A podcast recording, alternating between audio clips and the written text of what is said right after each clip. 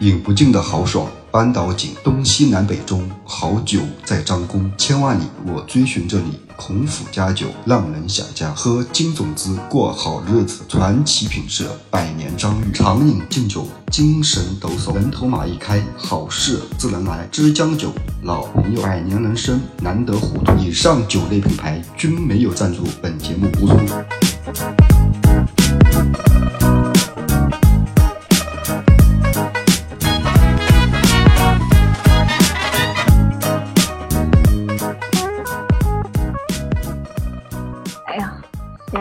这个酒看看，就就你一个人在耍酒。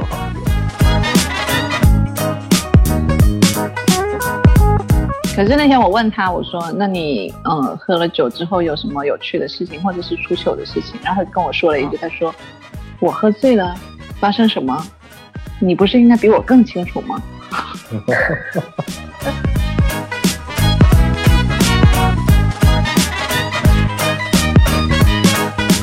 一点儿都不能喝吗？啊，我女朋友说让我备孕嘛。我跟你说，喝了酒之后，然后生的孩子特别聪明。我刚刚很想说，哎，可不可以稍等一下？我想，我想上个洗手间。陛下不断的强调，他会失禁这件事情。会失，会失禁的。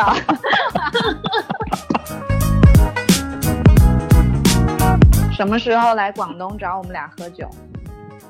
可以啊，我看四月底五月的样子吧。那你得给我带礼物哦，四月底五月的样子，因为我正式通知您，我那个时候生日。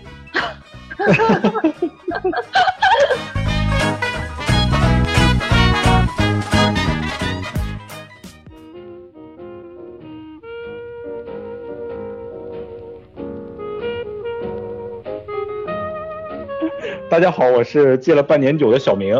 嗯，我是正在喝福利草莓啤酒的立夏。大家好，我是在浴浴缸里喝醉酒的曼曼。今天咱们聊了一个特别接地气的话题，就是我们每一个人都会呃品尝过的一种饮料啊，酒。那么我们今天聊聊关于酒的一些话题。哎，我想一。一个第一个问题吧，想问问在在座的二位啊，你们在喝酒的时候，你是属于哪类人？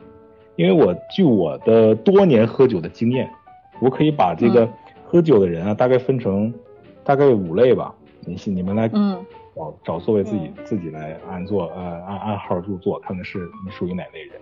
第一类人呢，就是那种呃主动调动气氛的那种人啊，就是俗说的那个俗称那种桌长啊，就是吆喝喝酒。桌长。对，第二类呢是那种积极配合的，就是桌长说啥我说啥啊，桌长让喝我就喝啊，从来不多酒托吗？对，然后然后第三类呢就是就是不喝啊，或者是就是躲酒，怎么着就是不喝，想方设法的都能把这个酒避掉。第四种呢就是一开始我不喝，但是到最后我是把你一桌人全干趴下的那种大神。对我真遇过遇见过这种人。然后第五类就是其他了，其他那种那种小概率的那种类别了，啊，那我想先问一下立夏，立夏你觉得你是属于哪类人？你你觉得我是哪种？我觉得你应该是第四种吧。我也我是第二种，我是第二种。啊，你是第二种？就是对啊，我就是那种配合度比较高的，然后你找我喝，我就跟你喝一会儿。那你这个。作为作为桌长的人，应该非常喜欢你，因为只有你捧他。对，嗯，我觉得我们一群朋友喝酒的时候，就比较多是第一类跟第二类的人。嗯，就比较少。对对对，氛围特别好。对对。嗯。哎，那麦麦呢？你觉得你是哪类人？我刚刚其实一直在思考，我感觉我哪类都不沾边。那你这是第五类，就是其他类。其他类。对。我也不会主动找人家喝，但是我也不会拒绝。嗯，喝酒的时候两眼放空，像现在一样是吗？因为他刚刚说他酒量不好啊，他也不能惹事儿啊。对对对。以后我们可以聊聊聊聊低调低调。我的话，我我应该是第一种，就是主动调动气氛那种。但不过现在我随着年龄的增长，我慢慢的在收敛，在收敛。你不是你不是年龄的增长。对，在 你是戒在年轻酒了呀？对，这个这个戒酒吧，这个也是原因之一啊。除除此之外，在以前呢，就是特别是那种喝酒的场合，即便是这一桌里面有一些陌生朋友在，我还是觉得，哎，这桌比较冷清或者比较尴尬，我会很不自在，我会主动的说，哎，我我们提一杯酒吧，怎么怎么样？我也这这个也是出于自己的自己的喝酒的这种氛围的考虑，所以说会比较主动一点。当然，这个也是最惨的，也就是我我这类人，因为每一次喝酒都是都是众矢之的，就是这种。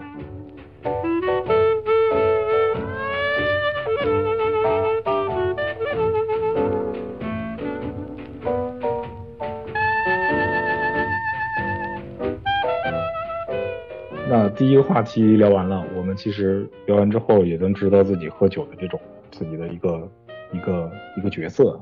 咱们也简单说过，就是彼此的酒量问题。当时好像只有麦麦提了一嘴，就是自己的酒量啊，那可能这个还没有收录进来。那能不能麦麦你重新再说？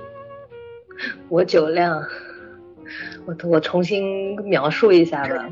我的酒量就是两三杯，啤酒也差不多是这样吧，就是两两瓶左右。然后葡萄酒就是那种葡萄酒杯到底上五分之一的样子，我我也是喝个两三杯就不行了。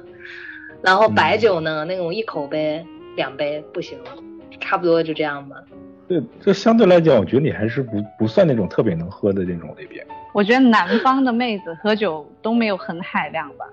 不一定吧，嗯那可能我我遇到的是极个别情况。那么一会儿我再说我的一些经历。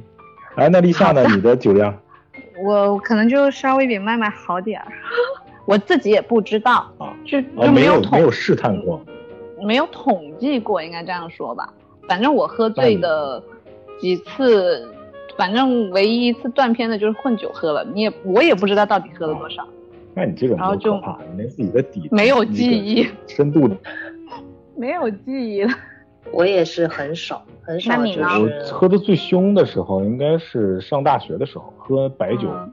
喝了一斤，好像是当时是跟那个学校的那些那个卫呃学校那些军训的教官跟他们喝酒，都是当跟教官喝酒，几度的？年少无知，年少无知，啊那是那酒都是高度酒，我们我是东北人嘛，喝的都是高粱酒，嗯，都是都是五十多度的酒，五十三度吧，应该高粱酒。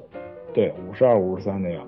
然后，哎，我记得那次特别惨，就是喝我我我们去了那个部队去慰问演出，然后车程是单趟车程一个多小时，但是我最后从酒店就是那个饭店出来的那个记忆，就是一个兵哥哥背着我上了车，然后好像瞬间瞬间呐、真是不夸张，一瞬间到了学校，就 中间的记忆就完全抹杀掉了。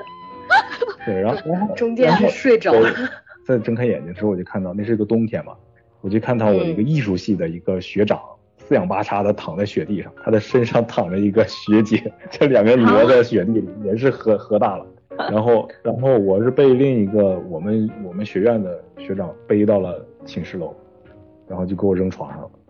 然后好像那一宿我都没翻过身，我就一直保持一个姿势睡过去了。第二天早上醒来的时候，我才开始翻身。哇，那一翻身，那个胃啊，那个因为一直都有酒在胃胃胃胃里面长时间的侵蚀你的胃黏膜，一翻身，哇、那个刺痛感，这个让我记一辈子，真的是。后来我我们学院的那个书记知道这个事儿之后，还说啊，没事儿，小明，我我回头跟你们那个教官，我要去投诉他，怎么能把我们学生喝成这样？那是我然后呢，没有下文了吗？一一不留神就勾出我的这些惨淡的回忆。不惨淡啊，我觉得这是人生的 挺有意思宝藏。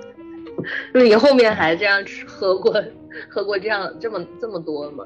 呃，白酒没这么喝过了。就刚刚麦麦你说你喝红酒，就喝那个这个两两三杯这样的。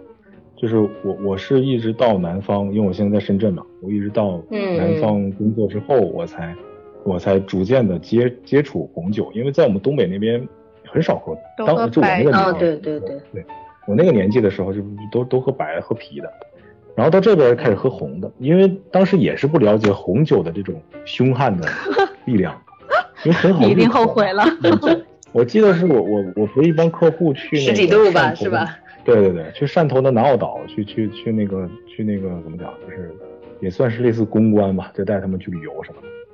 然后当天晚上有个接风宴，我们领导就说：“小明，这桌客人就归你管了。”啊，我说好。那时候我刚大学毕业，然后就愣头青啊，就到处就是领导，再加上我刚刚说的我那种喝酒的酒桌的那种气气质，就是哎，领导，我请你喝，敬你喝，敬你一杯酒啊，咔咔咔开始喝。结果我觉得这红酒还挺好入口的，我就没怎么当回事儿。但红酒最可怕的是，当你意识到你喝多的时候，当当你意识到你喝多的时候，你没有任何时间来反应，你直接就倒了。哎，不像白酒，也不像啤酒。前那个白酒和啤酒，你最起码有有一个缓冲的时间，到红酒立刻就放。你能对，你能感觉到说，我好像快喝醉了，但是葡萄酒你就是哎，突然间就好像站不稳了。对对，就感觉整个世界都不属于你了。对，而且它醒的特别慢，这个酒散的特别慢。然后然后我还记得那天，因为我们住的是那个酒店的别墅。然后我跟我另一个同事，也也是我们一边年纪相仿的一个男那个同一个同事在一起住嘛，他也喝多了。第二天早上一起来，你你看吧，哇，好惨，满地都是那种吐的那个红红的东西，然后我都没有脚落地，然后我就踮着脚去了洗手间，一推开门，我的天！原本白色的的那个洗手间全变成红色了？特别吓人。如果是如果是黑天的话，我推开的话，我绝对会吓死，跟那个凶杀现场。然后白天都能想象那个画面，你知道吗？对，收拾完，收拾完自己之后，我们两个人就是扶扶搀扶着彼此，就是一步一缓的从楼梯上下来，去找去大厅跟客人们见面，去吃早茶嘛。然后当我们下来的时候，发现底下的客人全都到了，就差我们俩了。然后客人们齐刷刷的抬起头看着在楼梯上的我们两个人，投投出那种赞许的目光。是，哎呀，小明，你们俩好了吗？啊，醒了吗？啊，昨天晚上喝的太凶了吧？快来喝点粥。哎呀，从从那一次真的是吃一堑长一智，你你没没那么惨过，你都不知道这个酒的可怕的程度。我怎么觉得他们是投来心酸的目光？那我觉得他们眼神当中还是挺敬佩的，他这么年轻的孩子居然喝这么猛。年轻真好啊！初生牛犊不怕虎啊！我现在回想起来也将近哇，也将近快十年了啊！这这这个这个件事儿，这事儿啊。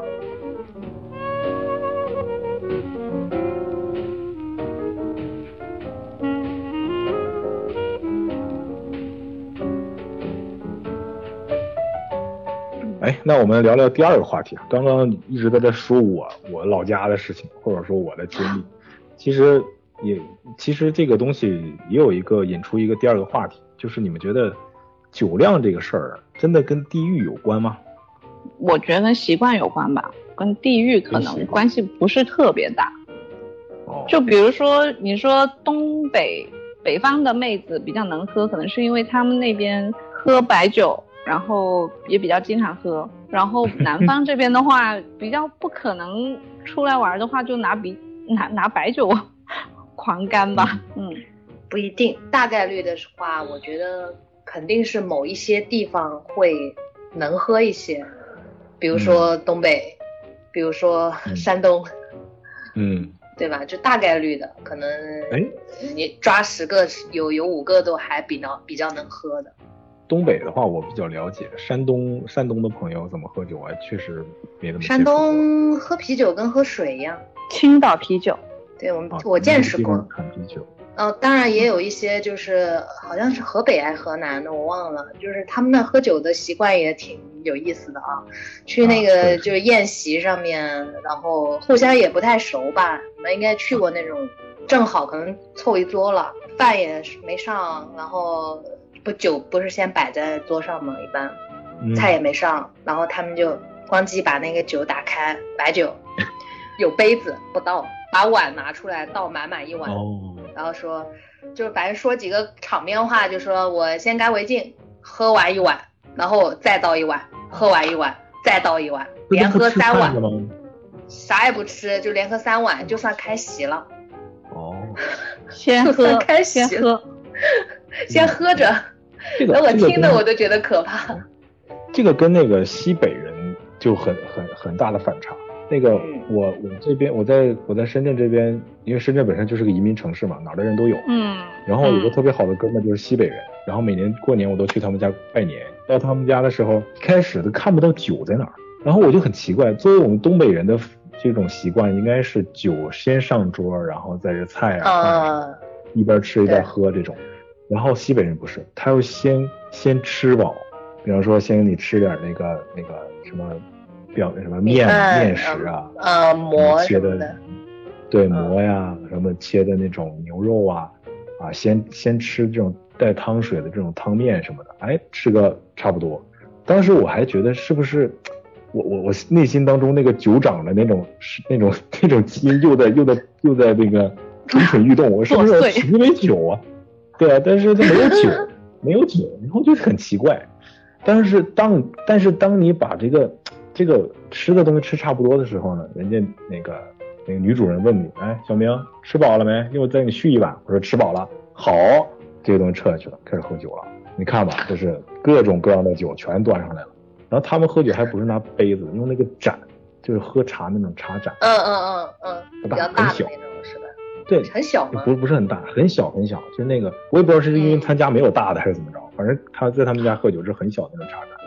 你这个茶盏很也挺可怕的，因为你喝喝多少你不知道量，就是嗯每一口都是就简简简简单单几钱就下去了，你也不知道自己要控制多少量的东西，所以你就慢慢悠悠、忽忽悠悠的，不知不觉的你就你就喝大了。喝多了而，且，对，然后你跟西北的这些长辈们喝酒，他们也有一个习惯，就是喝着喝着喜欢划拳啊，然后给你给你划大拳、划小拳，然后那种那种氛围下，就会让你不自觉的就喝很多。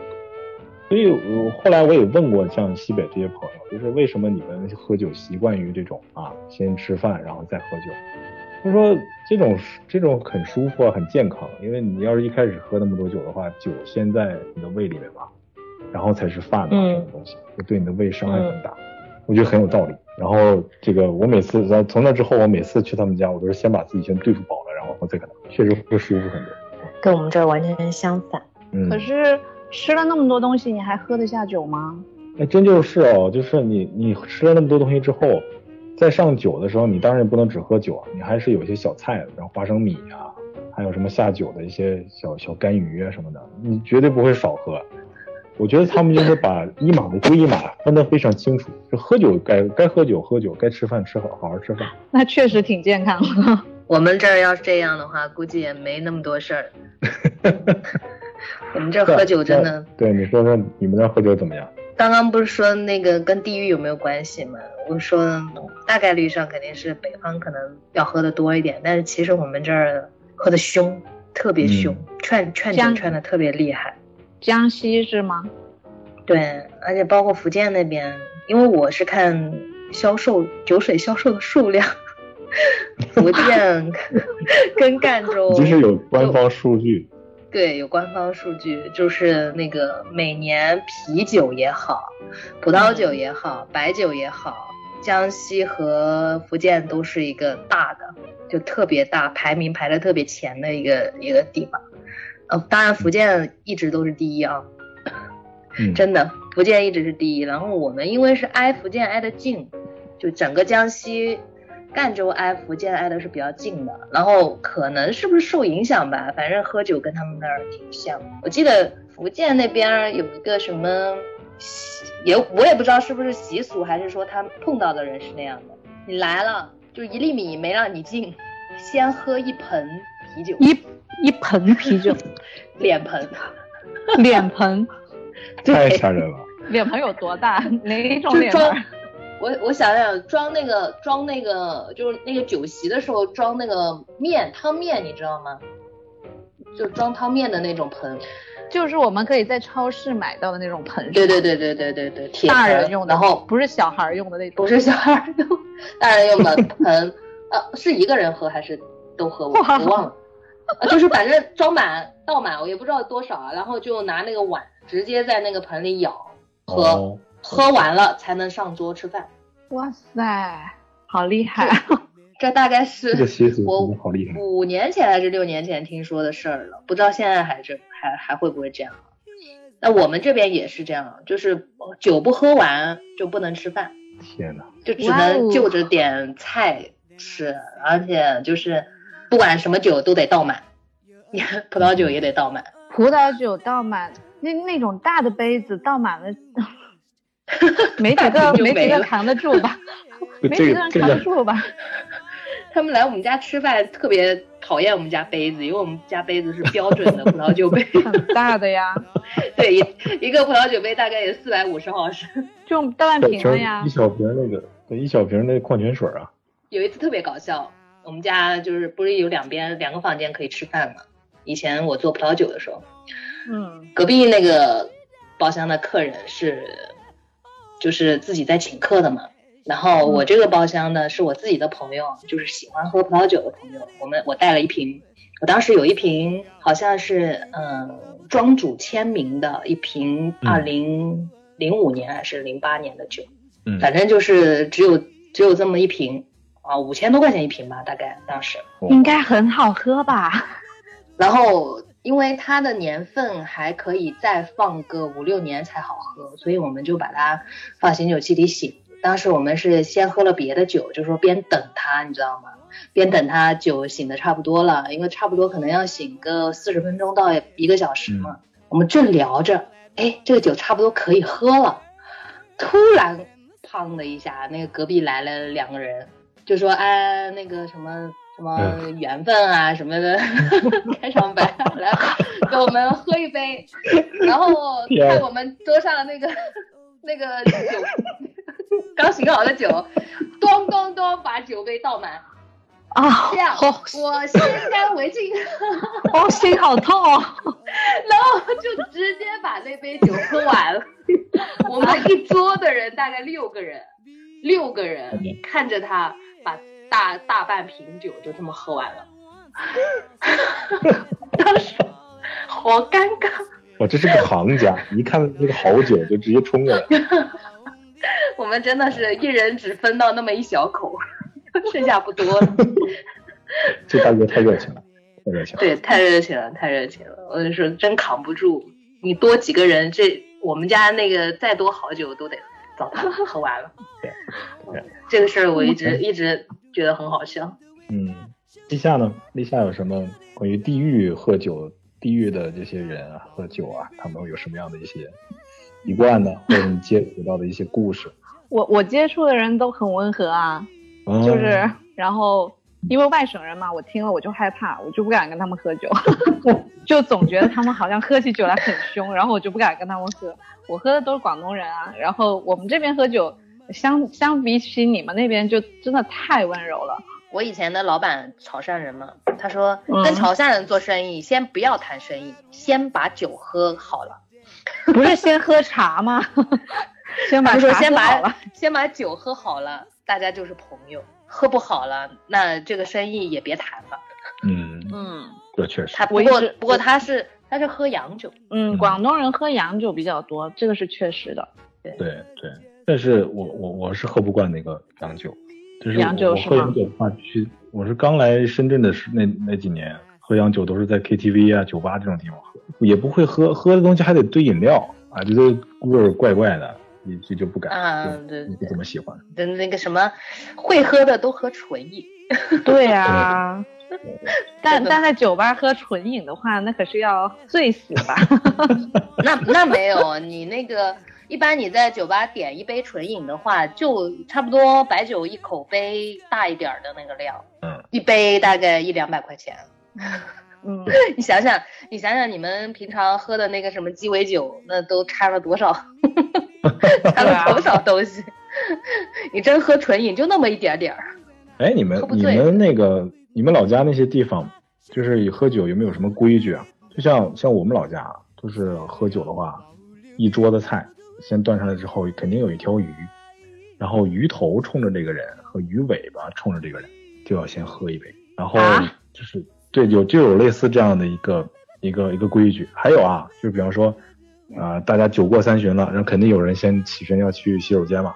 那么第一个去洗手间的人，哎，去了啊，然后回来的时候呢，他又喝两杯酒，要自罚。这样，对，然后还有就是迟到的人要罚三杯，这就很很平常了。对，就类似这样的，你们有没有过这样的规矩？嗯，我们这边好像没有这种说法。嗯，我们这边喝酒感觉就 是除了饭桌，除了饭饭桌上面就乱喝呗。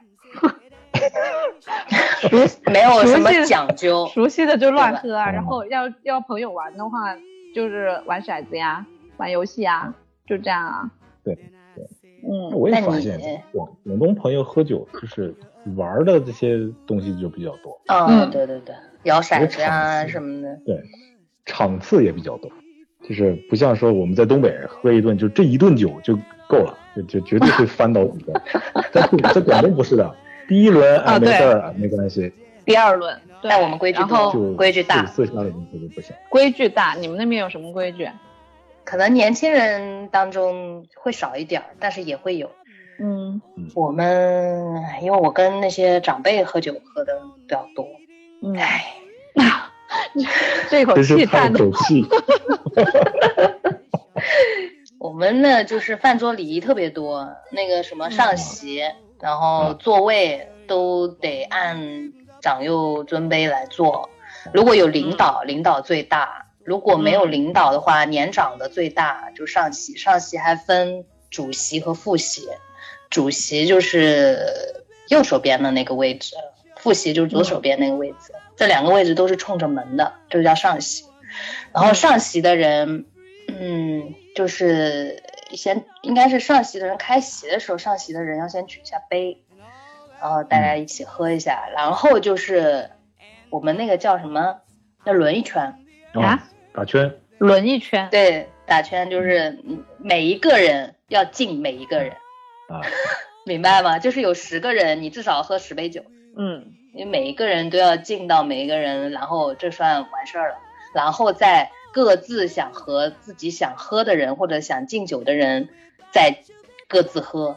嗯这个顺序不能乱，啊，这跟我们很像。，对对，你不能就是先先找人再喝。对，对对对，而且就是说敬酒的那个人，你必须把酒喝完。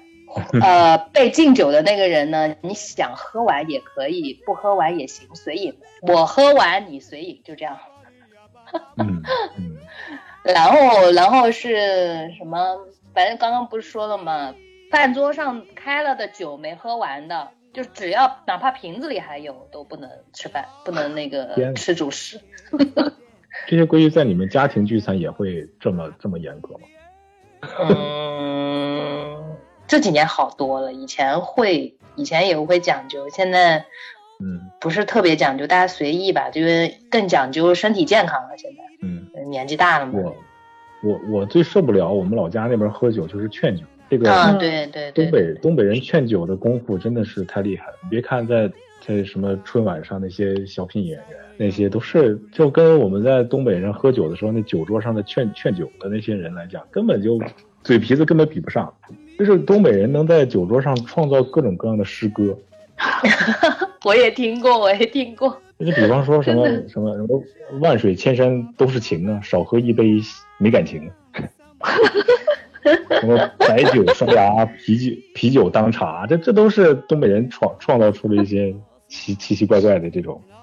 嗯，我真的有听过饭桌上有人拿讲这些，对就劝酒的时候，我我我上大学的时候有一个学弟，然后他他自己说他自己嘴笨，不像是这个这个常规的这种打法。常规打法，东北人上来喝酒的时候呢，即便你不喝啊，比方说立夏你不喝酒，死活都不喝，嗯。我只怕我三寸不烂之舌，你怎么着都得喝。只要你不喝，你觉得从心里会觉得我你很对不起我，你很愧疚，就是用这种愧疚来倒逼你，你必须得喝。啊，就是就啊，就对对对对对，啊，然后然后我那个学弟呢，他不是这样，他说不出来那些东西，然后呢，他就也也想欠人喝酒，怎么办呢？嗯。他就一首诗，吟一首这种唐诗，带酒的唐诗，就那种场合那种场那种场景特别奇怪，大家其乐融融在那喝呢，他砰站起来举起杯，举杯邀明月，对饮成三人，干杯，就开始干，搞得一屋搞得一桌人莫名其妙的也跟着干，愣逼，就就就就是这就挺就是特别有意思，就是东北人劝劝酒这方面真的是非常可怕。我觉得我能从我我我从东北跑出来来到来来来到南方生活工作，也有可能原因是受不了那边劝酒的那个功力太强了。我我们也我们也劝酒劝的很厉害，但是没有那么有文采。嗯我们是我们是套套套近乎、套感情。啊你不跟我喝，你不跟我喝，你就是看不起我啊，对对啊，或者说我特别敬佩你，我怎么怎么把你一顿胡夸，然后就说你、嗯就夸的你不好意思不跟他喝，这个就太可怕了。太可怕了。嗯，我常常因为这样，然后回头后悔。那你们你你们会劝酒吗？我很少，我我也不会，我很少劝酒。我是一般我是那种是看热闹的人，我也说不上那些那些嗑儿，对。但我是看到有那种劝酒的人，我就特别喜欢看，我想学，但是永远怎么着都怎么着都学不会。你不是桌长吗？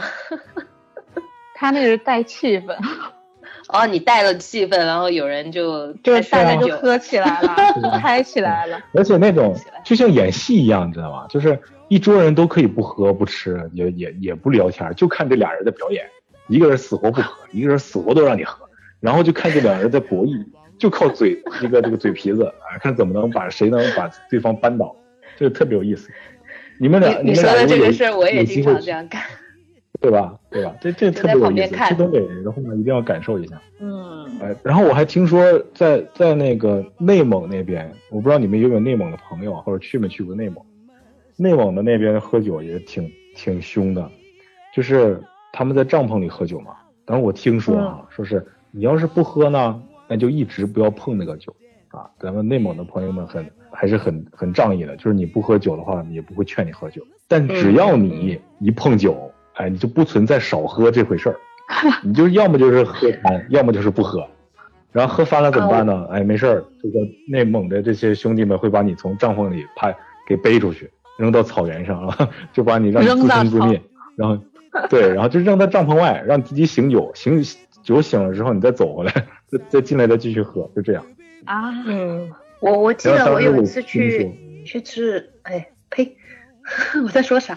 我有一次去 淄博，哎，终于说顺了。我有一次去去淄淄博山山东那边的时候就是这样的，开始因为面子就喝了那么一小杯，后面再让我喝我就不愿意喝了，我觉得不太好，在外面嗯喝醉了，然后他们就觉得我没意思。哦他说谁也没逼你喝酒呀，你不喝你可以不喝呀，你不愿意喝你别喝，你喝了你 现在又不喝了，你啥意思？对对对，好凶哦没意思。对，就是感觉好像你就是就是他的意思就是觉得好像我不给面子，啊，就不尊重他，对，就是能喝但是不喝，这个就很奇怪。但是一个、嗯一个我也是很奇怪。这样氛围会嗯很怪吧？嗯，怎么说呢？反正他们也是能说会道的，也说的让你感觉也也生 生不起来气。后面我就我反正我也不太喜欢。我想想，我以后没什么事儿，我是不会去那边了。那可能你在那边 你是遇到了那些奇那些那些奇怪的喝酒的这些道上的人。对，就是你说不出来哪里奇怪，但是就是就是感觉让你觉得心里面很不舒服，然后就不太想再跟他们打交道那种感觉。这种嗯这种人，咱们在不管是不单在那个山东，哪儿都有人，在哪儿儿都有我们东北人也有。对 All，at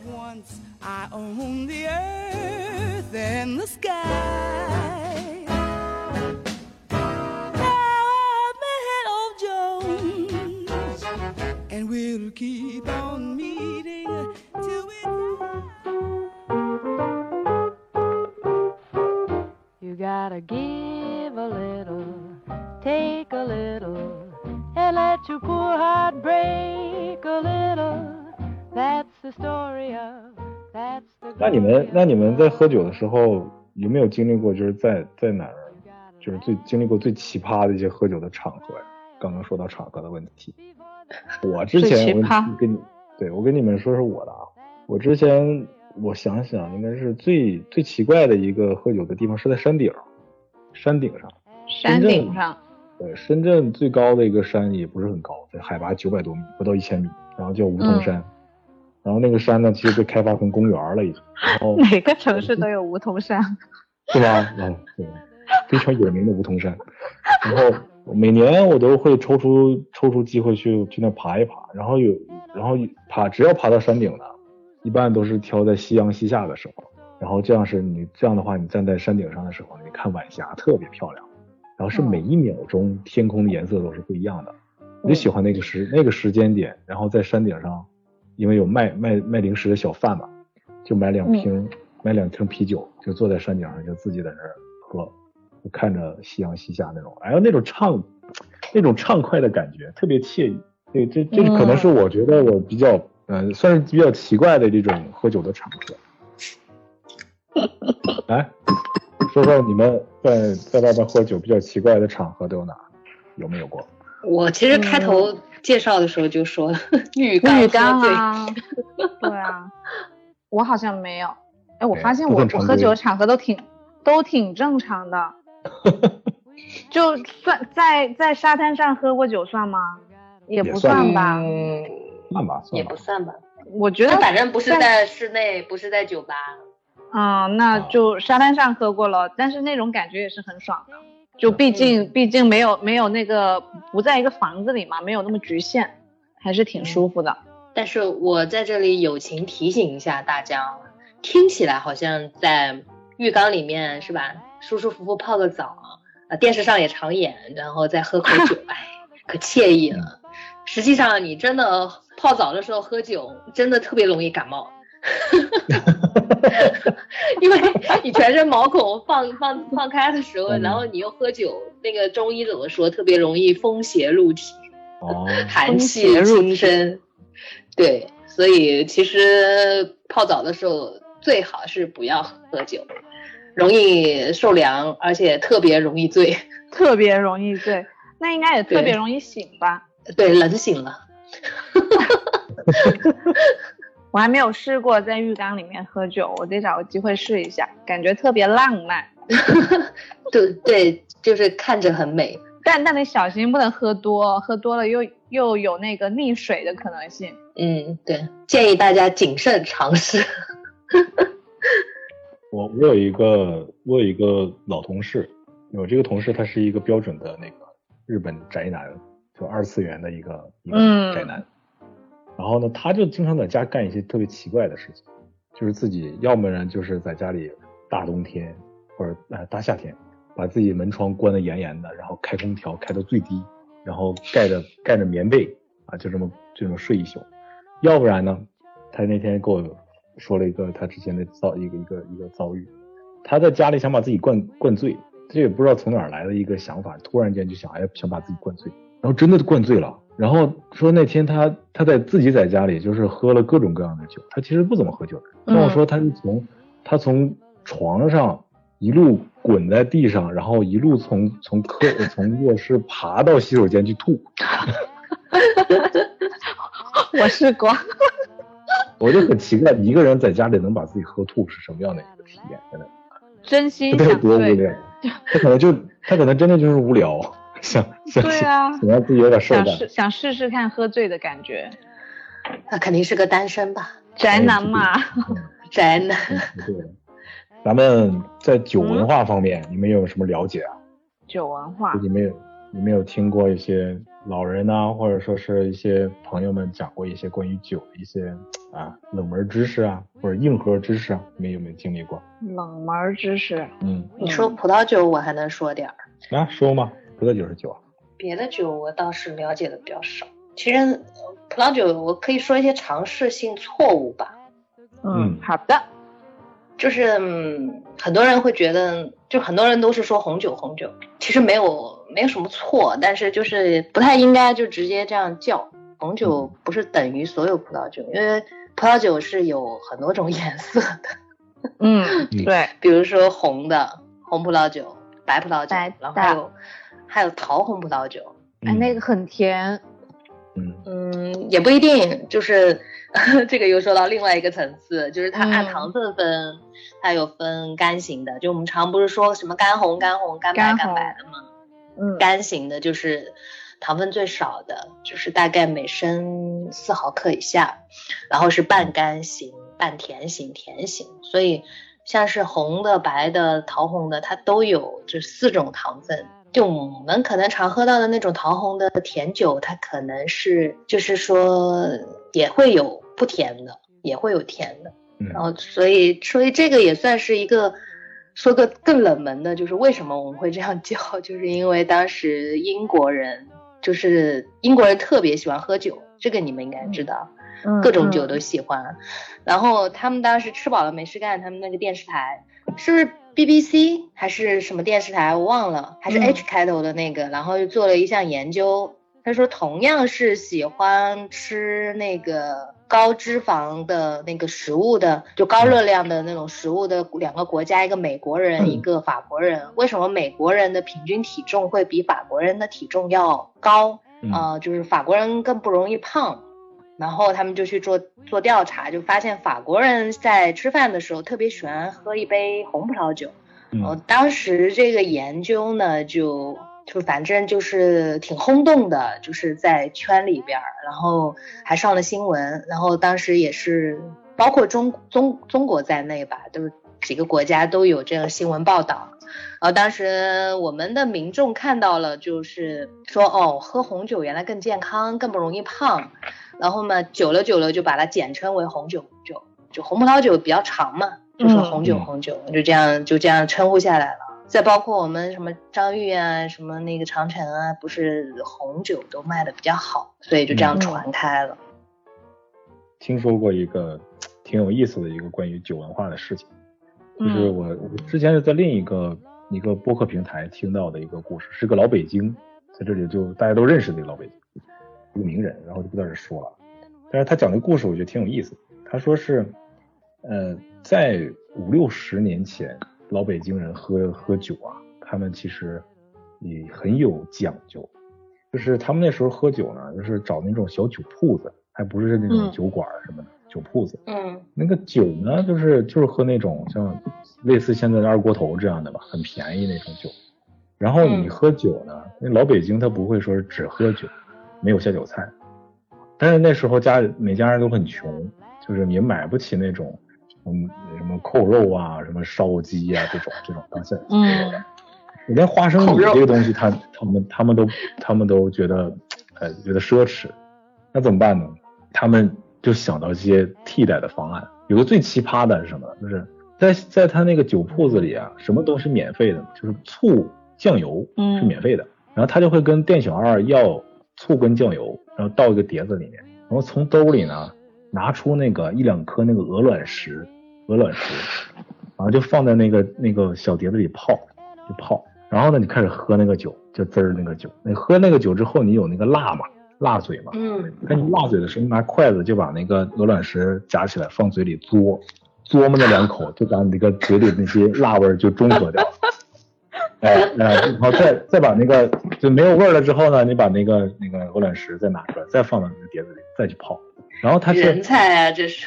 对，然后它是它是还不是一个一个，呃，不是就就泡着一个，它是泡一溜，有时候拿十个碟，每个碟里面都有一颗这种鹅卵石，因为你泡的话不可能泡一下就行，你泡完这颗，然后哎嘬一口放那儿去，然后在你喝第二口酒的时候，你再拿第二颗鹅卵石再去泡，这样的话你每每喝一圈儿，哎，这个鹅卵石都是有味儿的，就觉得特别有意思。然后，然后他还说，如果鹅卵石那个时候也不一定，有的人就喜欢，有的人喜欢更更重口味的，就不用鹅卵石。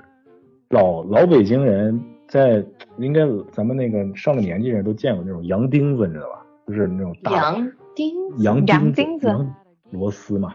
之前那东西就是一根钉子，然后上面有一个大大的一个一个钉子帽，啥玩意儿都什么东西都没有的。但是那种那种钉子是纯铁，生铁锻造出来的。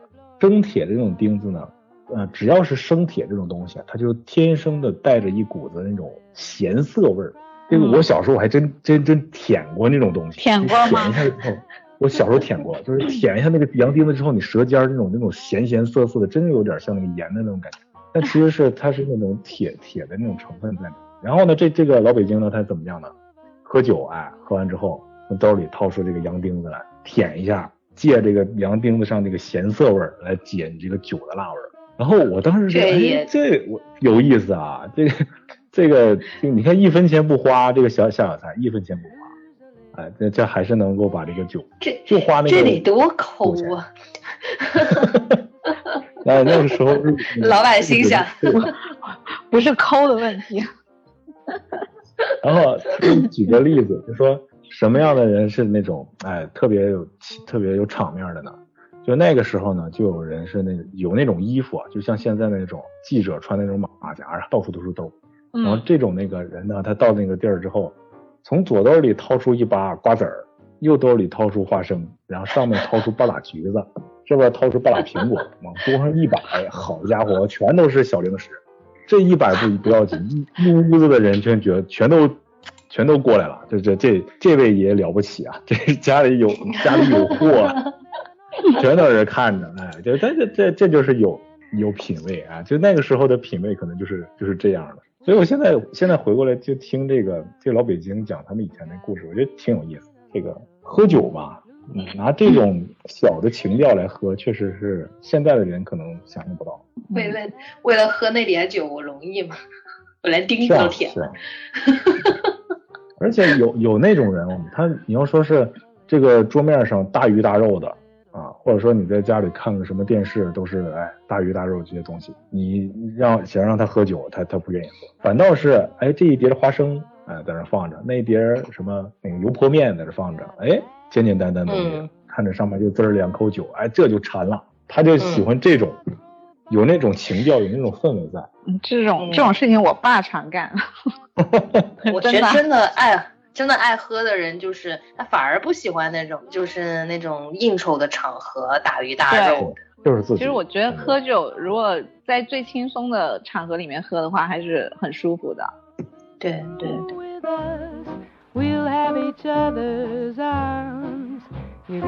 你有没有喝过那个那个断片酒啊？我喝过，怎么样感觉？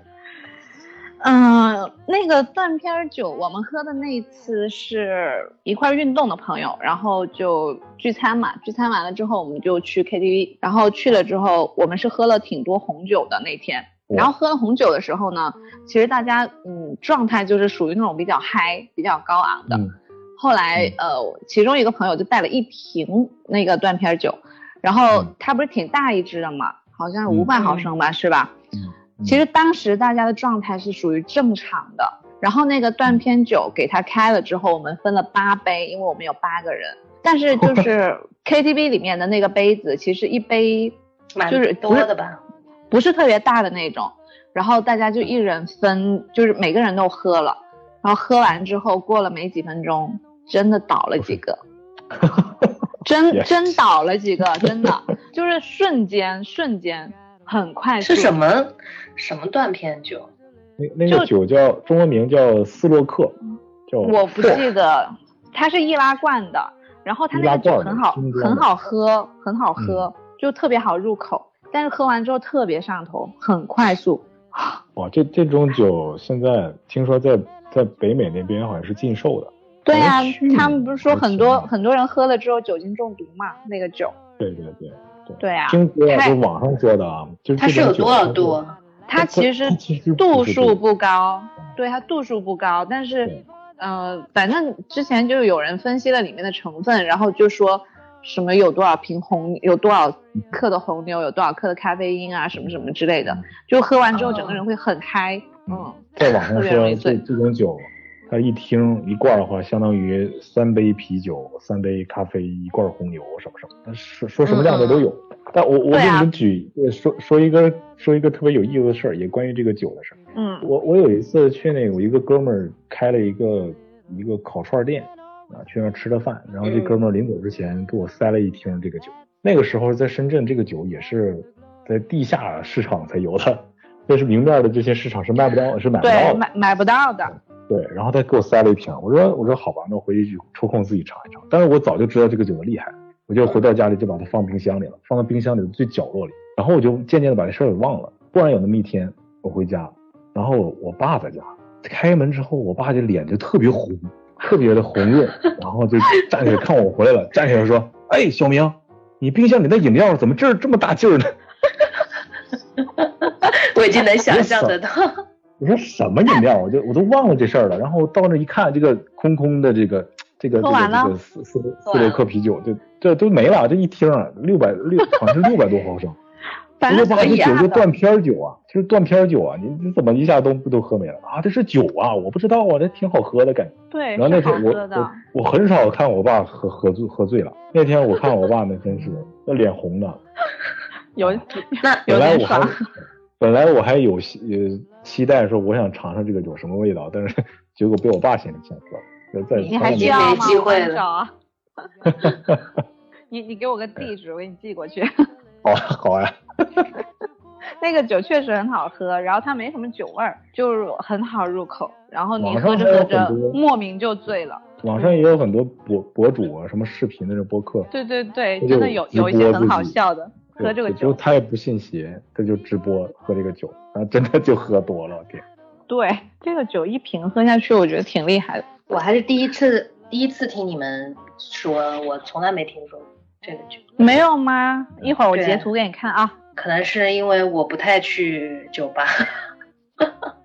酒吧，我我记得我们这边有一段时间，有的酒吧有卖这个酒，但很快就被禁掉了，嗯对这个酒还是挺危险的。很危险。我反正听人家讲过，就是洋酒兑红牛死得快，是吧？是这个意思，大概是这个意思。但是他们好像是一个绕口令什么的，反正说的特别顺，我忘记是怎么讲的。红嗯红牛这东西一定要少喝，它是对对它是一种功能劲儿性饮料大，它那里边那些成分会让你的心脏跳得很快。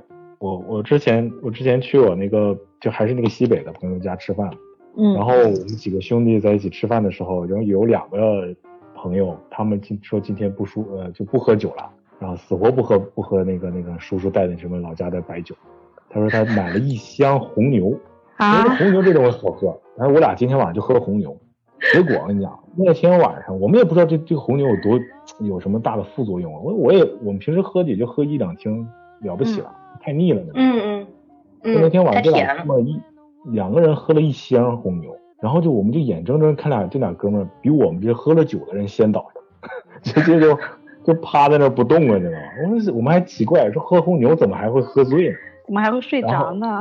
然后他们说对啊不不舒不舒服不舒服，就是心脏狂跳不舒服，然后就就就说提前回家了。后来过了一段过了一段时间，我们我是无意当中在网上看了一个一个新闻，就说一个人他就喝红牛，就是喝了好多，然后就就心脏跳到什么程度，真的很恐怖啊！就是就是把把自己的肋骨都都跳跳断了跳的跳断了，就是看着他那个心脏在那个在这个胸腔那里就不断的往往上涌，对，这就是这就到这种程度。那感觉嗯哇那个红牛搞得跟起搏机、起搏器一样的，就是那个抢救的时候。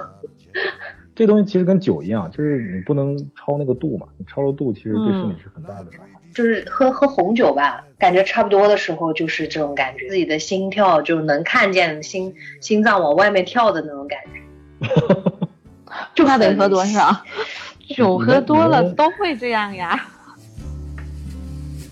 troppe cravatte sbagliate. Ragazzi scimmia del jazz, così eravamo noi, così eravamo noi. 你们在喝到什么程度的时候会觉得会知道自己喝多了？有没有身体会给你一个明显的信号？就是反应迟缓，这是一个会晕，嗯，这个是一直伴随着的然后会 说说话不利索，啊。对，然后就反正你控制不了自己的行为的时候，我觉得就差不多了。外面呢？就是晕嘛，就晕，啥也不想说，啥也不想干，就是想睡觉，没力气，就是那种状态，灵魂好像飘离了身体。这个有点有点厉害，有点厉害。我我的话，可能我我我会有非常明显的一个一个一个信号。我如果喝酒的喝到我这个嘴巴，就是嘴嘴唇这一圈儿，外面这一圈儿，就三角区的地方嗯，发麻，一旦这个地方嗯是，我就知道哦，不行了，我不能再喝了，因为会有这种感。觉吗？会有这种吗？我第一次听，我真的对，对，这是我切身感受，就是每一次一旦我这个嘴巴在就是发麻之后，我要是再继续喝个一瓶啤酒或者说是红酒什么的，我第二天肯定一瓶就是呃就就是不行，或者半瓶红酒吧，我就肯定是起不来了，我一天都是萎靡了。我如果在这个时候一打住，哎，明天我还能还是正常人一样。所以我我前几年喝酒喝的比较多的时候，我一旦有这个信号，我我就我就不喝了，啊我就跟大家说我先走了，怎么样？当然有的时候大家也不放我走，那时候我还养了个臭虫子，一个坏毛病。一旦有这种信号了，我就会不告而别。哎，我也会，我也会，我也是这种人。这种事我，但这种事儿经常被人 diss。对啊，这个真的，嗯如果你不说一声就走了，还挺 挺那啥的。不不对，他们慢慢就习惯了。对对对，因为因为我是觉得浪费时间，我去那之后，我说我要走了，各位，他说不行，你要走的话也喝两杯，我反倒还要多喝。那个时候我会觉得大不了我你们玩那么热闹，没人会发觉到我。默默默默离开就好了。那那你们你们到那种状态的话，会断圈吗？要会会断片儿吗？怎么都画圈儿？会，一定会。有一些事情会不太记得住，就说了什么话什么的，不太记得。这还不算什么完了，会把那会把那整天晚上的事情全部抹灭磨掉，然后什么都不记得。那那断片之后呢？第二天早上起来之后呢？你们会做什么？我我那次断片就是唯一的一次，然后是真的什么都不记得。我第二天醒来的时候就记忆中还是我好像就反正你醒来的时候就好像没事发生嘛，但醒来之后就发现自己，哎，怎么穿着昨天晚上的衣服，然后整整齐齐躺在那儿，然后就就莫名哎我怎么在床上呢？然后后来后来他们才告诉我，就是你昨天晚上就就已经没有意识了，是谁呃是呃什么时候，然后人家把你送回家，然后呃怎么怎么样，你然后你也吐了什么的，我完全没有记忆，因为我身上又挺干净的，然后我就觉得嗯是真的吗？然后我就翻开我手机看一看，我的手机里面还有一个代驾的记录，可是代驾的那个地址呢，完全我没有朋友住在那里。就完全想不起来，反正到现在都已经事隔大可能大半年了，我都没有想起那天晚上发生了什么。你到底你到底去了哪儿？其实其实那天那天就是醉得很莫名，就是本来自己挺清醒的，后来我们换了一个地方，然后换了一个地方之后就混了酒喝，一开始喝啤酒，然后后来喝洋酒，喝洋酒的时候喝喝纯的嘛。我我记忆中就是记忆中自己是跟他们玩着骰子，然后可能喝了有三四三四撇那个洋酒，最后的记忆就是我喝最后记忆中的那一杯酒，然后之后我就全忘了。至于我后面到底还有没有喝，还发生了什么我都不记得了。然后之后我喝酒就很节制了，基本上因为完全完全想不起来那天发生了什么，断片儿的感觉不大好，真的。我就是有不太记得，不会断片儿，嗯大概还是知道发生了些什么事情的，只是说不知道自己说了啥，忘了，就这样。但是他嗯们不是说断片儿这件事情有过一次之后，之后就会经常发生，是吗？就看你接下来喝多少酒嘛。那我还没有过。我唯一有次有一次记得我给人家打了电话还是干嘛的，就微信电话。呃，第二天起床一看，那个人还给我发了一个红包。我说，哎，我到底跟他讲什么？他给我发红包，你收了吗？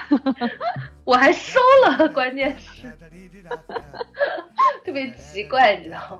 你就死活想不起来，哎，昨天到底发生了什么事？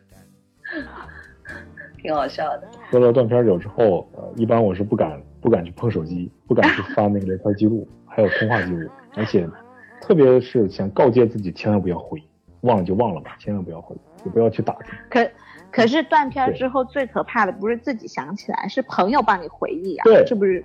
朋友告诉你是你昨天晚上如何如何如何，哎哎，小明，你还记得吗？昨你还得有一天晚上？然后他们说什么就是什么，你知道吗？关键你没法去反驳，你也不记得你又做了什么事儿。然后最可怕的是，他们还有语还有影音记录，那就更可怕了。还有视频，对呀、对呀、我记得就是我我几年前跟他们去喝酒，然后就断片儿了。第二天我就是、他就给我，那时候还没有微信呢，就发了个发了个那个 QQ、嗯一段视频，就说嗯这那个场景是在一个黑灯瞎火的一个马路上，然后我独自一人插了个兜，低着头晃晃荡荡的走走走曲线，然后后边拍视频那个哥们儿就喊：“哎，小明来走个感叹号。”然后我还真走了条直线，最后我还蹦了一下，你知道吗？你好配合。我有一个朋友更搞笑，他喝醉了酒就给他的前女友 转账，而且是每一个前女友。每一个，好想做他的前女友。哦。每一个前女友，我跟你讲，一直到他就是账上没钱为止。哇，他前女友真多，哎，这样。我呃啊，天哪，太可怕了。是个狠人，就是个狠人。就是前前女友，前女友可能就是钱花光的时候，可以约他出去喝酒，然后把他灌醉。对啊，我就说，嗯，你那个下次还想去哪喝酒，你跟我说一声。我这有二维码，付款二维码。不行不行，你得是他前女友才行。啊，对，哎，他特别奇怪，他只给前女友转账，这这什么习惯啊？我至今为止可能他的内心。亏欠，可能他内心觉得亏欠他们了。是这样的当年那这个是当年没给你买的包，这是当年没给你买的鞋。好像有，好像有道理啊。Marisa, svegliami, abbracciami. 你们喝酒的时候有没有一些自己保养的一些技巧？比方说，保养有的人保养喝酒之前会喝会先吃点什么海王金樽之类的这些药，然后再去 喝。你说的那个我听都没有听过。我听过，但是但是我有听我有听朋友说，就说感觉喝酒之前吃点肥猪肉，哦，好像比较不会难受一点。你说昨天我？我没有试过，我不吃肥猪肉。昨天我客户跟我说，说喝完酒，他说喝酒没关系，不用怕，喝完酒之后喝一瓶那个什么苏打水，立刻就好了。是吗？立刻就吐出来了吧？关键是我还试了，并没有然后呢？我喝酒的时候会喝很大量的水，我觉得喝水哦挺好的，就频繁的上厕所。嗯，但有有人说喝牛奶什么的可以。喝喝酒之前喝点牛奶，然后据说嗯也是保护胃黏膜的嘛，嗯，就喝完了之后第二天会没那么难受。不是还有人说要喝回魂酒的吗？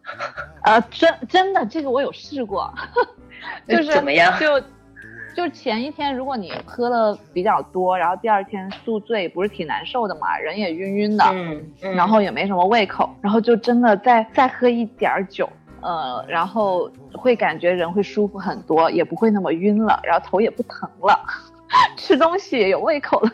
我我觉得我觉得可能是有点道理的，对呀、就会让你不会那么没精神，好像醒不过来一样的感觉。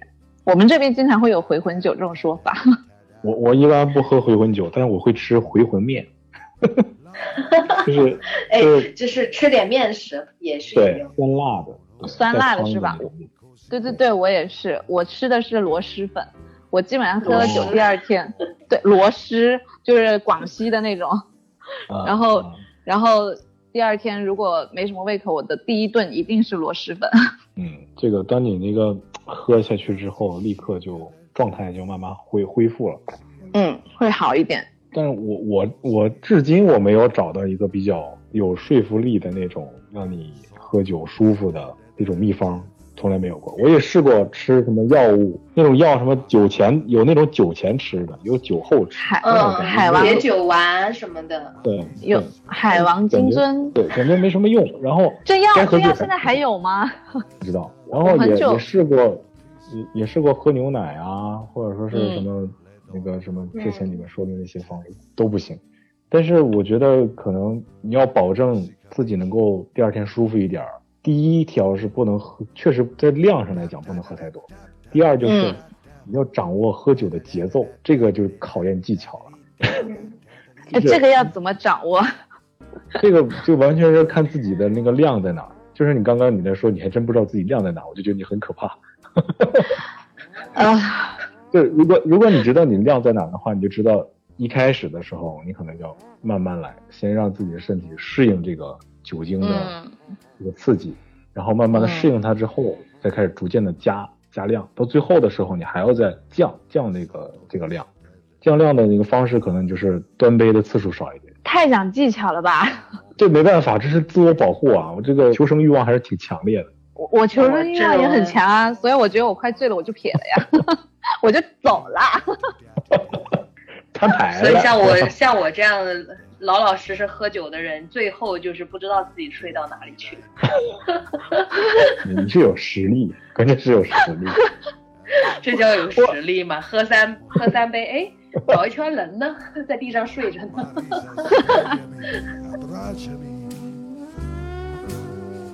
Abbracciami. È stato un sogno fortissimo.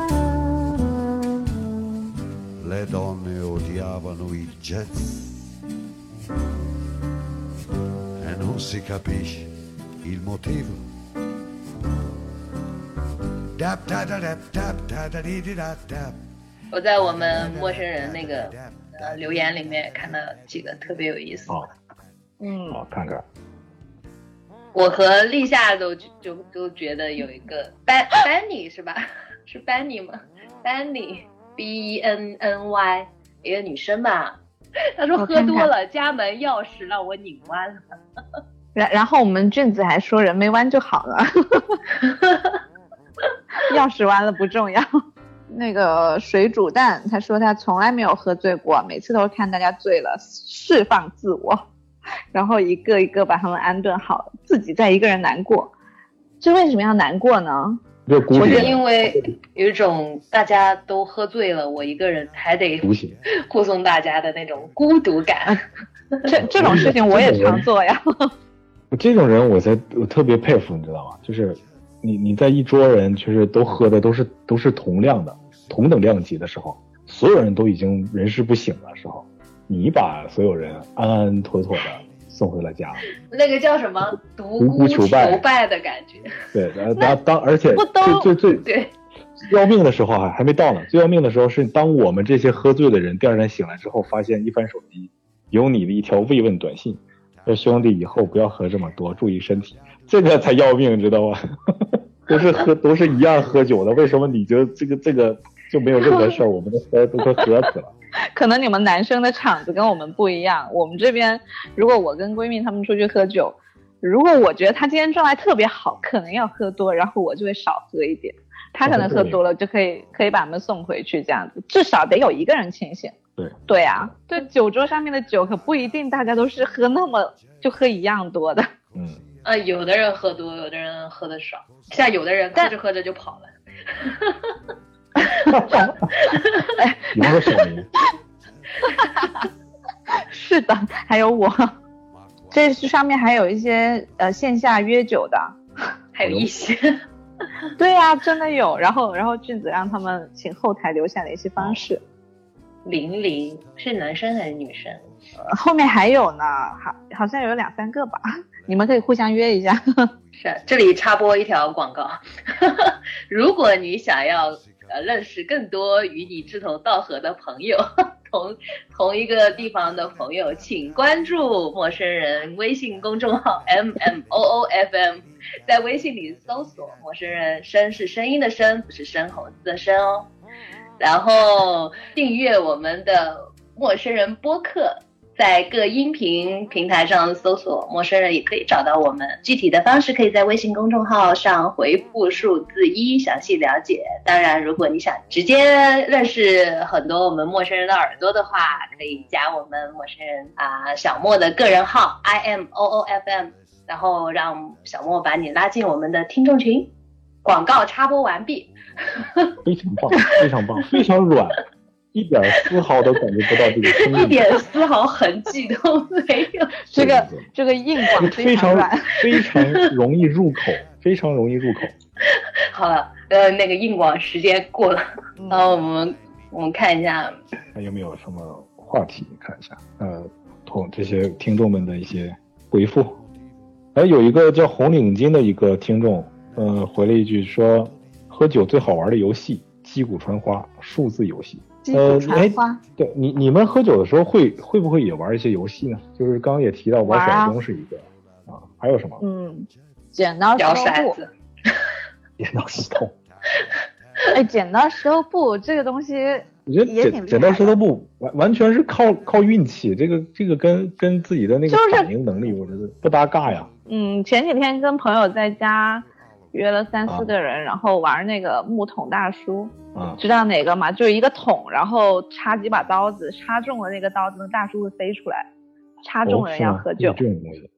对啊，不过这个酒吧里面不会有，就是放在家里面玩的。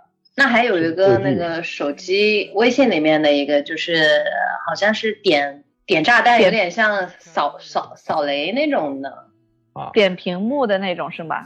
对，就是谁，呃，你可以点任意的一个或者多个，然后嗯只要你没点到炸弹，就得到下一个人。那下一个人再点，他不是没那么多格子选了吗？然后就很有可能就是点到炸弹，嗯然后呢，点到炸弹的那个人就喝酒。我嗯，们之前有玩过一个这个，挺嗯挺挺刺激的。每次到最后两格的时候，我们玩游戏嗯的时候有一个有个叫憋吧的游戏，对，也叫什么嗯流氓十三章，叫什么？憋吧然后啊，我知道了，那个游戏，那个游戏很恶心哎。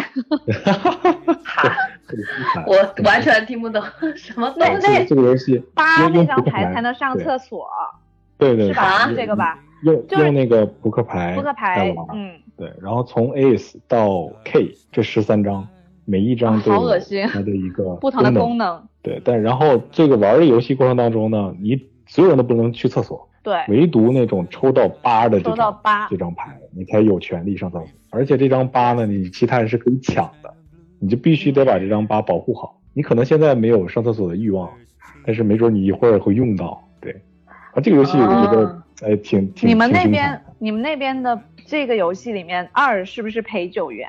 啊我你还挺文明，叫陪酒员，我们叫小姐。天哪！我跟你说，我曾经就抽到过一张这个，然后我真的把我这个弄死了，最最吓人你知道吗？这酒这个牌很恶心哎！我是在这个、这个牌就是发出去没多久，就前面三张的二都已经抽出去了。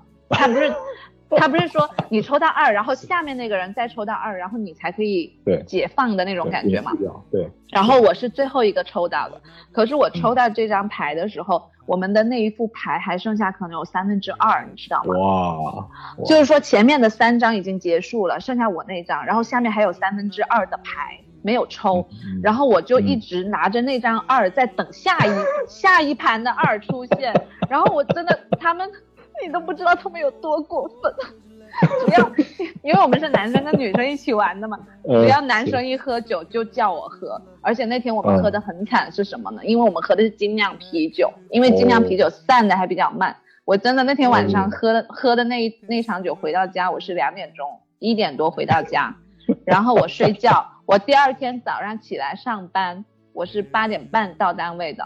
我第二天起来上班的时候，我同事看到我脸还是红的，我脸还是这个红的，对，这这张牌最可怕的地方就是别人。输的时候，别人发，比如说我输了对比如我我我本来比如我立夏抽到了，然后小明儿喝酒，然后本来我不用喝，小明儿说，哎，立夏你陪一下，然后我就得陪他喝，他喝多少而我喝多少且我们这，对我我们这玩了一个一个环还得加一个环节，就是小姐得说一句吉祥话。啊，这有点过分了，对我被我被罚的这个人，我被罚的这个人得得听了之后得得满意，你咱们才能才才才能认。对啊，然后呃，反正这个游戏挺确实挺耍流氓的。哎，这个游戏有机会的话，我们可以玩一。下。有机会我们可以玩一下。喝这个酒千万不要喝啤酒啊！喝喝啤酒的话，那你没有疤的话，你可难受了。就是真对我我我刚一直想说，我说要是喝啤酒完了，对呀、那得炸了。呀、喝啤酒的话，或者喝可乐，如果喝可乐的话，这个游戏估计也能弄死你，可能尿失禁了都。你那你喝热水更快。还有其他残暴的游戏吗？残暴一点的游戏啊，嗯，嗯，拍七算吗？喝大了之后拍拍七七特别难拍。拍拍七七是什么这个这个红领巾这个朋友也说数字游戏嘛，就是拍七嘛，嗯就一嗯，拨人啊逢七和含七啊七的倍数，七的倍数对都不能说，就要站起来或者敲桌子拍掌，对反正就各种，就不能说出来，因为我们大家哦像数数一样嘛，一二三四五六，然后就拍掌，然后然后如果没说好的就得喝是吧？就是如果到你，然后或者你是七，然后你没有拍，你还要把自己的七喊出来，然后就喝酒呗，或者十四、嗯，二十八那些嗯十七，就嗯就是你如果喝喝的有点茫茫的时候，然后玩这个游戏真的，特别容易。我们之前有玩过一次，然后到五十以上都没有喊到过。一般容易中招的数字就是二十七跟二十八，两个是连着的，啊这都要都要拍。这这个很难跨过居，然还有三十二是吧？哎，不对，啊对，好像不是。请问我 哎我们这些不好意思，我已经喝多了呀。现在的人玩吗？玩啊，玩啊，还是只对啊有我们这些老人家玩？你你你是说年轻人零零后就是蹦迪了都？我还觉得就是年纪大一点的人，不也不一定年纪大的人，可能可能一些地域的人不一样，就是他们玩的东西可能更高级一些。就我刚我刚刚讲，滑就是像西北划拳是吧？划拳，他们还分大拳、小拳。嗯大拳就是好像是两只手还是一只手啊？是是嗯是是一只手，都是一只手，但是他那个手法指法是不一样的。然后小拳更难，小拳都是用那小指啊来来来掰指，啊，特别小小指头小指头来特掰指，特别有意思。我就特别喜欢看那些像西北的兄弟啊，或者东北的那些朋友在在在桌面上划拳啊，是吧？哥儿俩好啊，是吧？三星照，特别这这种这种口这种这种怎么讲，就是这种口令，用方言说出来才有味道，尤其是那种西北的、甘肃一带的朋友，我哎我看我电视上说，就还感觉挺挺带感哎，很很有意思，很有意思。哎，豪迈，我一直学不会，学不会，但是这手法我是学会了，但是还是反应跟不上，这个就是靠反应的嘛，对对吧？还是手是要手眼协调啊，嘴巴也得跟上自己的手，眼睛也跟得上对方的手。我感觉我这些我都玩不了。我这种游戏我是不，会玩的。对呀、感觉我会死就反得很惨。反应不过来呀、就会觉得哎呀，好像好像那个手手跟上了，然后那那个眼睛又跟不上，然后嘴巴又跟不上，不用不用划了，这这酒都是我的，放下。好像，也有一个也有个人是这样讲的，啊，他说什么不喝不喝，我不会喝，我喝的不多，就最后一瓶 酒呢，再来一杯，我没醉。这这就是喝酒，很多人喝酒的一个状态嘛。起初就不喝的，哎，不喝不喝，我真的不会喝，我喝很少的，我很容易醉的，然后后面就再来一瓶。再来一瓶，我没有醉，真正喝醉酒的人不会说我没醉吗？啊，不对，就像我一样。真正喝醉酒的人是是不会说我醉了的，是吗？喝醉酒的人，他说啊我没醉，我没醉。喝醉酒的人肯定不会说我醉了，我觉得好像喝醉酒的人，真正醉的人应该不说话了吧？睡了。对啊，就像我不一一样。定哦，像麦麦的话可能会就比较安静，是吧？喝多了就往往往角落里这样当个美美女子就好了。但有的有的人喝多了之后，各种 buff 加持在身，然后觉得自己是 老子天下第一。这个这个我也见过太多了，这样的人太多了。我我有一个朋友是传闻啊，传闻说他喝多了之后呢，他会我们在酒吧喝酒嘛，就听说他会去旁边的桌子掀别人的骰子，看别人的骰子，这是传闻啊。但是但是后来我们一直我们一直都很想见到这一幕，可是我们就真真再没见过。后来很多次我们一块喝酒，我说你怎么还不到隔壁去？怎么还不去呢？How you tried to set them free. They would not listen, they did not know how. 有一个听众他发了一句这么一个一段话，这个姓姓什么我我不认识，叫什么慧，嗯智慧的慧。他说嗯前前男友东北人，第一次见湖南岳母娘，然后上来自罚六杯被灌倒，半个多小时就醉了，发酒疯那个叫可怕。接着断片不省人事，叫了警察叔叔帮忙抬回家的。不能喝酒的人真可怕。我很好奇他到底发了啥酒疯，把警察叔叔都叫过来。啊，还有一个叫小镇小镇青年，他说最猛的酒，呃，他喝过最猛的酒是大学和同学四个人，从周五的周五的下午六点开始喝，喝到第二天早上七点，嗯，我天，八箱啤酒，两瓶白酒，最后连菜都没有了，直接就上方便面。然后说最尴尬的酒呢，是一个哥们失恋了，差点跳黄浦江，回来后跟他喝了一晚上老白干，呃，喝了喝了一晚上老白粉，老白老白粉老白粉，老白粉是啥？酒吧，应该白酒吧？哦，汾酒，啊，嗯汾酒，是汾酒的一种，汾酒的一种，嗯，没喝过，没喝过，啊，也是挺有意思的一种经历啊。哎，我看这边有一个挺有意思，就是一个波浪线，这个听众他说，没喝醉过，不是因为能喝，只是恰好因为不能喝，然后想借着酒劲表白，结果好久都没蹭到喜欢的人边上，然后酒劲就过了。这是这是蹭的，想蹭过去，然后就一直没蹭到。这多远？这个这个时候他不是应该再喝两口吗？蹭过去之后，然后再喝两口，然后假装再借着酒劲然后表白。这孩子太实诚了，真的是。太实诚了。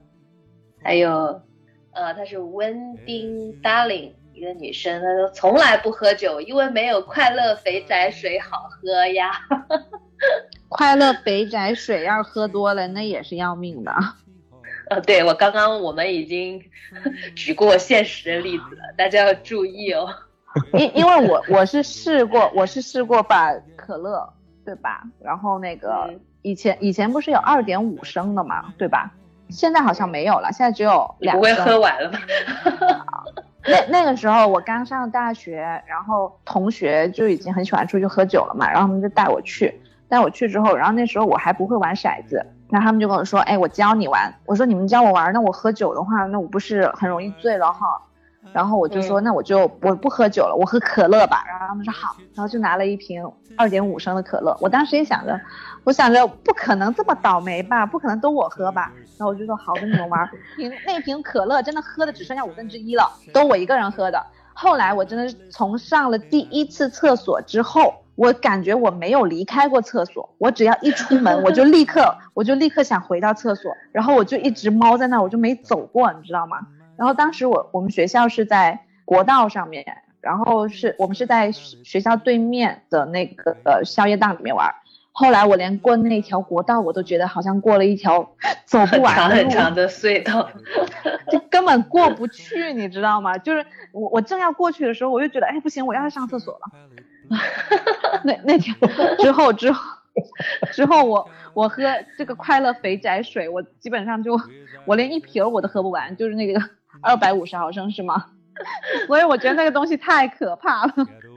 嗯，你这样说，我我好像可以理解那种感觉，就是真的呃就是你感觉你不能离开，不能离开洗手间，你只要离开离开有一步之遥，你都你都要失禁了。想想那时候我还那么年轻，还 手机手机前面的小朋友们，请不要模仿哦。请不要模仿，这这真的是一个教训。这里有一个特别正面的，他说，呃，叫耿超，应该是男生啊。他说，从来不抽烟不喝酒，希望自己有个好身体，这样遇见未来的他以后就可以随时一个电话到他身边了。嗯，可是可以小酌呀。哎，我这里有一个、啊有一好好地个听众，戒酒他他叫他叫乙啊，就是可以的乙。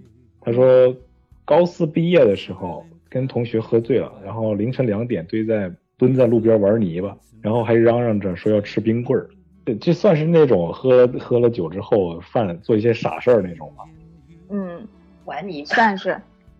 呃，我们有试过，就是喝，有一次有个朋友可能有四五年没回来了，然后那天我们跟他一起喝酒，哎，是不是那天？好像不是那天，反正就有一次我们喝酒喝到四点多吧，然后喝完之后跟我闺蜜一块儿骑那个共享单车，从喝酒的地方骑回家，一边骑一边笑，天，因为刚好那段时间，刚好那段时间是那个滴滴滴滴出了事儿嘛，然后就整顿，然后整顿，整顿呢那段时间是晚上十一点之后，滴滴就停掉了，就没有车叫了，没车叫了，嗯那我们得我们得回家呀。嗯然后计程车又叫不到，我们就看到路边有那个共享单车，我们就给扫了，扫了之后就觉得，哎，喝完酒之后骑单车还挺带劲儿，然后就一边骑一边笑，就感觉你你这个场景，我跟你讲，就算就算真的是旁边有贼的话，看着你们俩这个样子也不敢接你们。对，会觉得我们是神经病，真的是。但但那一天就觉得啊、好好玩啊，好好热血，好有意思。好热血，对，而且天气天气还凉凉的，你知道吗？就不是那种很热的天。下次我也试试。喝了酒之后骑单车那种感觉，真的觉得自己会飞耶。那你这属于酒驾。对，嗯，好这么说好像也是啊，请请醉驾请那个在在听我们广播的小伙伴们千万不要效仿我。这儿还有一个听众叫咖啡与茶，他说他喝的完全是那种养生酒了。他说，呃，打两个上大学的上上大学啊，他不是啊，他他是他是要倡导养生酒，他因为他没有喝养生酒，他所以说他想倡导大家。嗯他上大学的时候基本上没喝，没有喝醉过，直到遭遇了一次胃出血之后，基本上就不喝了，喝的也是喝喝里喝自己家里酿的那种高粱白酒啊、葡萄酒、猕猕猴桃酒。年纪大了啊，注意养生。然后那种猕猴猕猴桃酒，哎，你们有喝过那种自己酿的什么杨梅酒啊之类的吗？我我们没酿过酒，但是我我你们那边没酿过酒买过，嗯，买过这种酒。可是那种酒那种酒要喝醉了也是很要命的。对，是后劲很大。我觉得自己酿的酒呢，高酒精度的还没什么，千万不要自己去酿葡萄酒。啊，那个因为真的不行。对，因为很容易杀菌不成功，因为它的酒精度还不够，然后就特别容易出事儿，真的。哎，说到这个，说到这个，你们那边会有泡药酒的这种呃事情吗？各种编，对因为因为我们 这里要打个逼。各种酒。因为因为我们广东人比较注重食疗嘛，然后其实基本上很多人家里都会泡一些药酒，就不是各种鞭，嗯嗯也不是各种蛇，就是一些就是一些什么呃枸杞呀、什么黄金啊之类的那些药材，然后然后泡的药酒，嗯嗯然后泡久了之后，其实挺好喝的，那颜色泡出来跟那个洋酒差不多，就比嗯。外面买的很多酒还好喝。然后我们这边是很多长辈都喜欢喝那种酒，你就是说起来比较养生嘛，嗯。养生酒我倒是没喝过，我喝过米酒，我们这边特别多，店里面卖是那种的米酒。那种黄黄酒吗？对对对，就是黄黄黄的那个，有点甜，啊，对那个酒，那个酒不是坐月子的时候要喝吗？这样子吗？你们那边不用是吗 我我们这边我们这边没听客家过人没听过客家人坐月子就是喝那个酒的，就女人坐月子的时候要喝，然后喝哎了之后对身体好。我们也是客家人呀，但是好像 然后那个酒，那个酒后 有一些有一些特别能喝的人，就是有一些特别能喝其他酒的人，如果喝那个酒的话，有可能都会醉。哎，那个酒挺神个广西奇的，广西那边是不是有那种那种？因为我之前在什么小视频上看过啊，就是那嗯一碗叠一碗的，像过桥一样的那个酒，然后最最底下这个碗是接在客人的嘴里，然后这个碗上面又叠了一层酒，酒碗上面又叠一层酒碗，然后不断往下倒，叫高山流水。不断的在往往那个客人嘴里倒，一边倒酒，然后那个那个服务员还一边唱歌，唱山歌。我觉得很多少数民族的、呃、少数民族少数民族的人喝酒都挺有意思的。哎，他们那个酒是不是酒精度很低啊？我我觉得酒精度挺低的酒都挺危险的。这个我认。对啊，这种酒就是莫名的你就嗯倒下了。Starry, starry night. Portraits hung in empty halls. Frameless heads on nameless walls. With eyes that see the world and can't forget. 收 you 尾要怎么.收？怎么收？安安全喝酒。我们咱们今天聊了这么多关于喝酒的话题，但是说一千道一万，还是那句话啊，注意身体注意身体，是吧？喝酒，呃，酒虽然是好事儿，但是一定要适度，是吧？喝酒不开车，开车不喝酒，这个很重要。是喝酒要适度，喝可乐 喝可乐、喝红牛都要适度啊，都要做事也要适度。度。对，就如果大家还有一些什么喝酒的关于喝酒的有趣的故事，然后可以在我们的微信公众号里面给我们留言，然后跟我们分享一下你的呃有趣的事儿。如果非要说糗事儿的话呢，也是可以的。等我这个戒酒的这个周期过去之后，也欢迎大家找我约酒。小明在深圳哦。坐标是在深圳的小伙伴们，深圳的小伙伴们可以约起来了。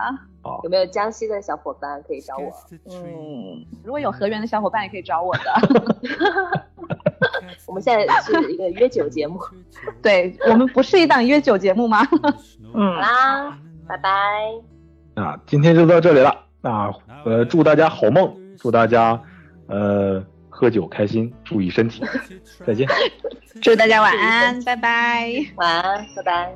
how you suffered for your sanity, and how you tried to set them free. They would not listen, they did not know how. Perhaps they listen now. Starry, starry night, flaming flowers that brightly blaze swirling clouds of violet haze, reflecting Vincent's eyes of china blue. Colors changing hue, morning fields of amber green, weathered faces lined in